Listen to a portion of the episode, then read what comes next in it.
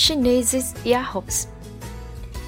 O arroz é o alimento principal da maioria dos chineses. Os cursos médio e baixo do rio Yangtze e o nordeste do país são as regiões principais da produção de arroz da China. Os habitantes de diferentes regiões têm o seu apego especial à espécie de arroz da sua terra o que contribui para a diversidade da cultura dietética. Por um lado, o arroz como a primeira necessidade da vida para muitas pessoas está sempre nas três refeições diárias.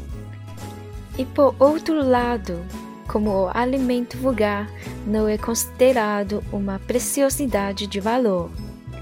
No entanto, para alguns chineses ou para os chineses do ultramar. Quanto mais tempo moram no estrangeiro, maior a saudade e a paixão que têm pelo arroz da terra.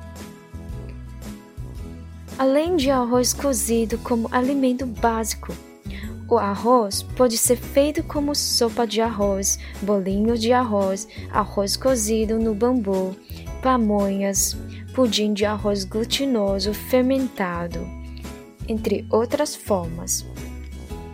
Ainda pode ser triturado para fazer com pó ou leite de arroz, doces, pastéis e sobremesas. Os produtos manufaturados de arroz se diversificam de região em região, e os mais famosos são chandian, doce feito de arroz e servido em barco de lazer da província de Jiangsu, massa de arroz da província de Yunnan, arroz de clay pot e pastéis de arroz com açúcar granulado da província de Guangdong. Todos são cristalizações da arte de vida requintada legada pelos ancestrais.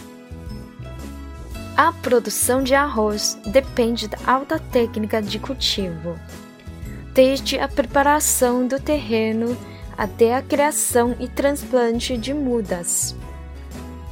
Controle de ervas daninhas e pragas, fertilização e irrigação. Cada passo exige cuidados oportunos. O arroz leva de 5 a 6 meses para amadurecer, pois cada grão condensa árduos trabalhos. Quase todos os chineses sabem recitar de cor um poema da dinastia Tang, de ano 618 até ano 907, que apela para o apreço dos cereais sem desperdiçá-lo. Os pais costumam ensinar seus filhos a não desperdiçar os alimentos e advertir que, caso contrário, podem casar com uma mulher ou um homem feio no futuro.